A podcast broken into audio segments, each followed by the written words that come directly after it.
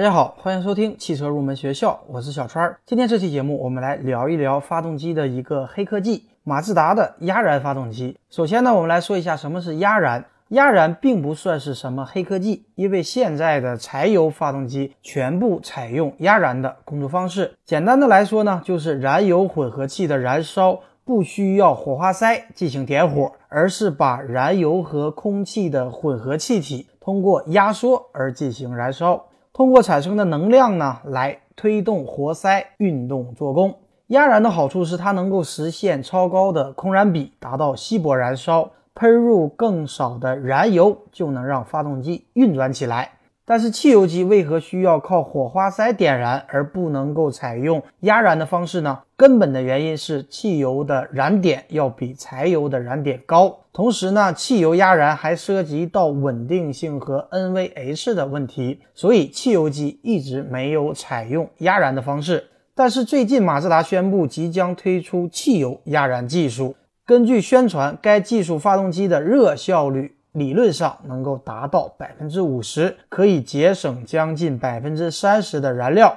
下面呢，我们就来解析一下马自达的压燃发动机。这个第二代创驰蓝天技术应用了 HCCI 均质压燃技术。均质燃烧当中的均质指的是混合气的状态，也就是说，遍布气缸内的混合气，它的浓度是均匀的。通过活塞对气缸内的均质汽油混合气施加压力，导致混合气温度升高。当温度上升到一定程度，气缸各处的混合气会同时燃烧。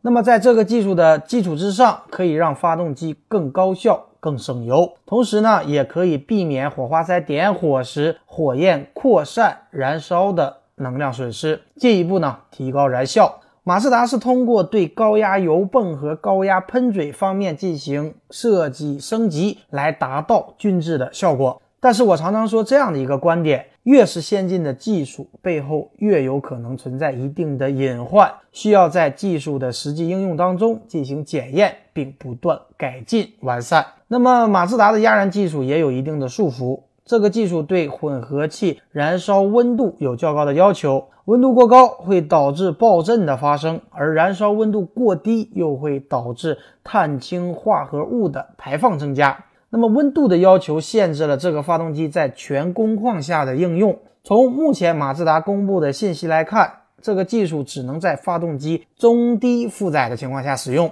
因为高负载情况下，燃烧温度过高会导致这项技术不能够稳定工作，所以呢，马自达并没有完全的取消火花塞，而是保留原先的火花塞，在适合汽油压燃的工况下进行压燃点火，而在冷启动和高转速等工况下，仍然采用传统的火花塞进行点火，实现火花塞点火和压燃点火之间的切换。马自达呢，也将这个技术称之为火花控制压燃技术。以上呢，就是马自达压燃技术的解析。这个技术固然有一定的优势，但是我还是有几点小小的担心。首先呢，是这款发动机它的稳定性，还有呢，就是它对异响和震动如何进行优化控制。另外呢，对于国内的油品能否适应，也是我担心的一点。最后呢，还有就是它的维修保养费用会不会很高？那么这些疑问，等到技术应用到量产车型以后，我们再来继续讨论。好的，以上呢就是本期节目的全部内容。如果大家有汽车方面的问题，可以添加我的微信三三五三五二七八六九。如果大家有需要的汽车用品，也可以通过节目下方查看我们的汽车用品店。我们下期节目再会。